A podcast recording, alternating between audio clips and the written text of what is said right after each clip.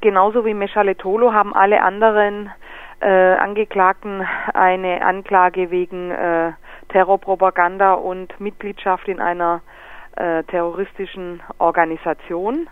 Und ähm, alle Fälle sind ähnlich gelagert. Also es geht immer um dieselben Nachrichtenagentur, auch bei der Meshale Tolo gearbeitet hat. Es geht immer um die Vorwürfe ähm, einer linksterroristischen Organisation mit äh, anzugehören.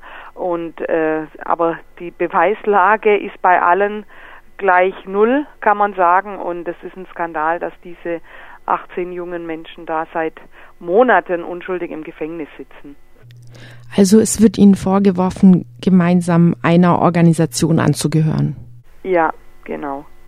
Was wird Michelle Tolu ganz konkret vorgeworfen?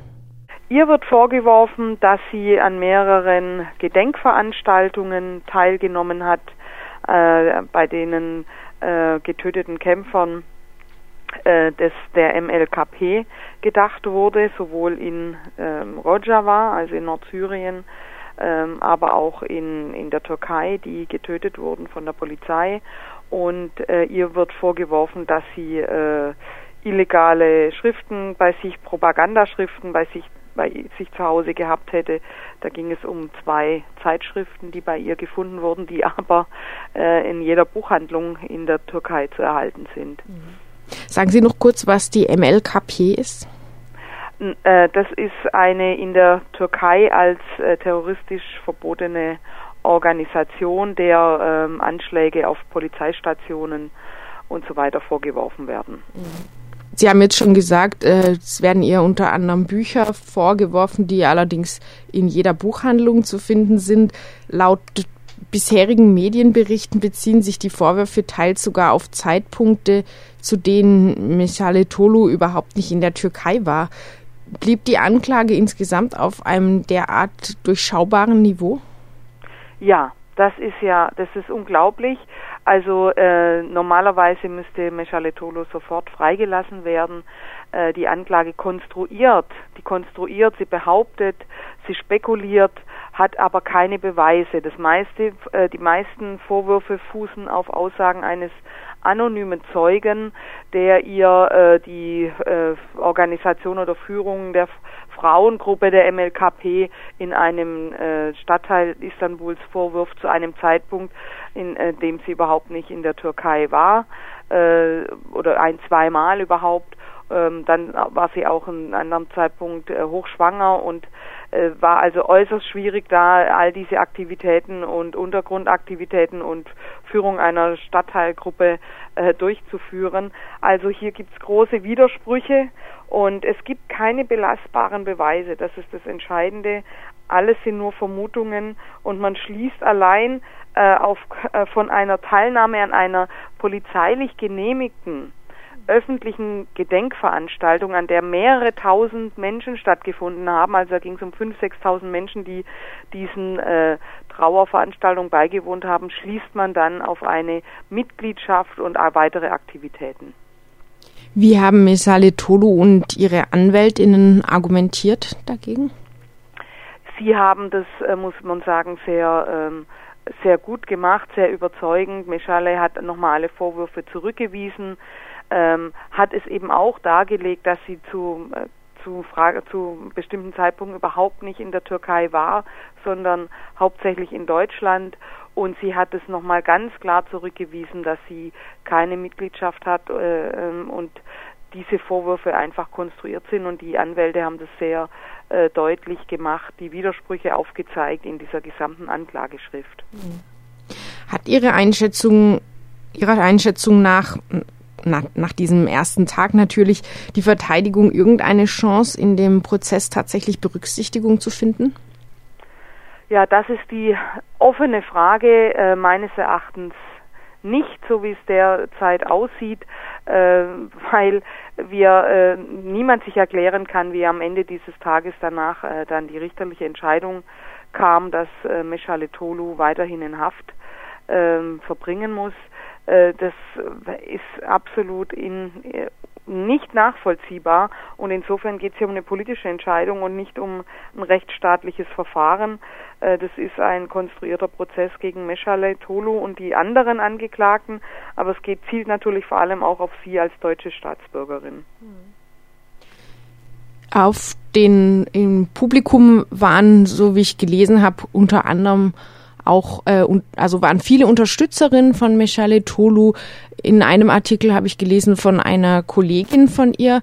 Da würde man von weitem denken, die bringt sich ja auch in Gefahr, wenn sie an dem Prozess als Zuschauerin so aktiv teilnimmt. Äh, wie mutig sind gerade noch die Unterstützerinnen von Meshale Tolu? Ja, also äh, Kollegin, damit ist eine Journalistenkollegin gemeint, die selbst auch also das ist die ähm, eine der äh, Mitarbeiterinnen der Nachrichtenagentur ETA, für die ja äh, Meshale Tolo als Journalistin auch und Übersetzerin gearbeitet hat. Sie selbst hat dem Prozess auch als Journalistin beigewohnt und darüber berichtet. Äh, ETA ist ja äh, nicht verboten. ETA arbeitet weiterhin. Äh, auch das war ja ein, ein Vorwurf. Sie würde für ETA arbeiten, die auch Berichte über MLKP gebracht hätte und so weiter. Also sie wird natürlich wird sie auch als Journalistin angegriffen. Und ich muss sagen, ich habe großen Respekt vor all den Journalisten, Journalistinnen, die weiter mutig in der Türkei berichten, sich nicht einschüchtern lassen, denn auch ihnen kann jeden Tag das Schicksal blühen, dass sie äh, verhaftet werden. Es ist eben mittlerweile äh, reine Willkür. Wir können hier nicht mehr von einem Rechtsstaat sprechen, der die Grundfreiheiten äh, gewährt. Wie geht es denn Meshale Tolu selbst? Sie hat, äh, sofern ich das beurteilen kann, äh, mir einen erstaunlich äh, starken, also mental starken Eindruck gemacht. Wir hatten ja mehrfach, ähm, ihre An Familienangehörigen waren auch im Saal, Blickkontakt. Sie hat sich versucht umzudrehen. Sie saß ja mit dem Rücken zu uns und zu winken und Zeichen zu geben und da schien sie mir doch sehr, ähm, ja, sehr gefasst und, und freundlich. Sie hat dann auch eine sehr gute äh, Verteidigungsrede gehalten, sehr überzeugend mit klarer, lauter Stimme in diesem Gerichtssaal und die Vorwürfe zurückgewiesen. Sie hat auch ähm, nochmal deutlich gemacht, wie brutal die Polizei in ihr Haus eingedrungen ist, sie auf den Boden gelegt hat, ihren kleinen Sohn äh, mit dem Maschinengewehr bedroht hat äh, und diese Hausdurchsuchung äh, durchgeführt hat. Also das war doch alles sehr eindrücklich und sie hat äh, da auch massive Vorwürfe gegen die äh, äh, das Militär und, und überhaupt die gesamte Anklage da erhoben. Teilen Sie den Eindruck, dass die öffentliche, auch mediale Aufmerksamkeit für Meshale Tolu in Deutschland vor dem oder zwischen der Festnahme und dem Prozess relativ gering war? Also einerseits hat sie ähm, in der Öffentlichkeit, äh, gerade in ihrer Region Ulm, Neu-Ulm, ähm, doch, glaube ich, äh, viel Aufmerksamkeit, weil es wir auch sich auch Solidaritätskomitees gegründet haben, auch in Frankfurt, die sie äh, unterstützen, die Veranstaltungen machen. Andererseits war die mediale äh, Berichterstattung deutlich meines Erachtens auf Denis Yücel und dann auch Peter Steutner konzentriert. Äh, Meshale Tolu äh, war da etwas unter dem Radar und es betrifft natürlich auch die Bundesregierung. Ähm, also an dem Prozess selbst hat jetzt der Botschafter nicht teilgenommen und äh, da gab es natürlich von Seiten der äh, Familien auch Vorwürfe, die gesagt haben, ja, also wir fordern, dass auch Meshale Tolu diese äh, diese Beachtung bekommt und dass die Bundesregierung insgesamt sich überhaupt mehr einschaltet und mehr Druck ausübt. Woran könnte das liegen? Ist die Aufmerksamkeit einfach nach Denis Yücel schon wieder erschlafft? Oder was ist der Grund, dass Meshale Tolu bisher weniger Aufmerksamkeit bekommen hat außerhalb der ihrer Heimatregion?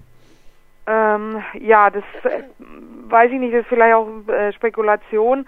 Ähm, Dennis Yücel ist natürlich mit dem Axel Springer Vertra Verlag im Rücken äh, als Reporter, der auch für die Bild arbeite, gearbeitet hat oder überhaupt für den Axel Springer Verlag, hat er natürlich nochmal eine andere Lobby, äh, ist dann spektakulärer und die Medien gehen dann natürlich dann gerne auch auf diese spektakulären Fälle. Aber ähm, die Bundesregierung äh, ja, muss alle Staatsbürger gleich unterstützen. Da darf es keinerlei Einordnung geben, auch ähm, was die äh, Fälle angeht, wie sie gelagert sind. Äh, natürlich, man muss sagen, Meshale Tolu ist eine äh, politisch links stehende Aktivistin und äh, da kann es auch sein, dass äh, die Bundesregierung da auch ein bisschen vorsichtiger vorgeht. Äh, keine Ahnung, das ist aber reine Spekulation. Zum Abschluss noch, was müsste die Bundesregierung Ihrer Meinung nach konkret tun für Meshale Tolus Freilassung? Ich glaube, dass insgesamt äh, der Druck auf Erdogan nun erhöht werden muss. Das ist politischer Prozess auch gegen natürlich die anderen einsitzenden äh, deutschen Staatsangehörigen und viele andere, das darf man auch nicht vergessen. In der Türkei sitzen ja über 170 Journalisten in Haft. Also auch sie sind politische Gefangene. Sie haben nichts anderes gemacht als äh, berichtet und die Pressefreiheit wahrgenommen. Also insgesamt äh, kann man ja hier wirklich nicht mehr von einem Rechtsstaat sprechen in der Türkei und insofern muss es klare Ansagen geben, der Druck muss erhöht werden. Das betrifft zum Beispiel auch die Frage der deutsch-türkischen äh, Beziehungen und die, ich sehe bisher keine Neuausrichtung der Türkei-Politik. Also das hieße zum Beispiel Stopp der Rüstungsgeschäfte. Nach wie vor gibt es keinen generellen Stopp von Rüstungsexporten, äh, Lizenzen für äh, Waffenfabriken äh, und so weiter für die Türkei. Also äh, es wird ja auch von Rheinmetall unter anderem eine Panzerfabrik in der Türkei aufgebaut. Ähm, das betrifft die ganzen EU-Vorbeitrittshilfen, die EU-Hilfsgelder, ähm, die nach wie vor fließen in die Türkei, Millionen pro Jahr. Ähm, es betrifft die Verhandlung über die Zollunion, es betrifft die Stationierung der Bundeswehrsoldaten in der Türkei, in Konya. All das ähm, muss gestoppt werden, unseres Erachtens. Äh, hier braucht es eine klare Ansage und wir brauchen auch äh, eine direkte Einschaltung des Kanzleramts, also zum Beispiel in Form eines Sonderbeauftragten, der für die Freilassung dieser Geiseln, kann man ja sprechen, Geiseln Erdogans, äh, die dann Haft sind, die deutschen Staatsangehörigen, dass dort der Druck nochmal verstärkt wird, auch vor Ort in der Türkei. Werden Sie am 18. Dezember wieder dabei sein, wenn der Prozess weitergeht? Also ich versuche es. Ich möchte auch Meshale Tolu im Gefängnis äh, besuchen. Ich, ich hoffe aber auch, wir schauen, dass wir da eine große Delegation organisieren, dass äh, aus dem Bundestag mehr Leute präsent sind.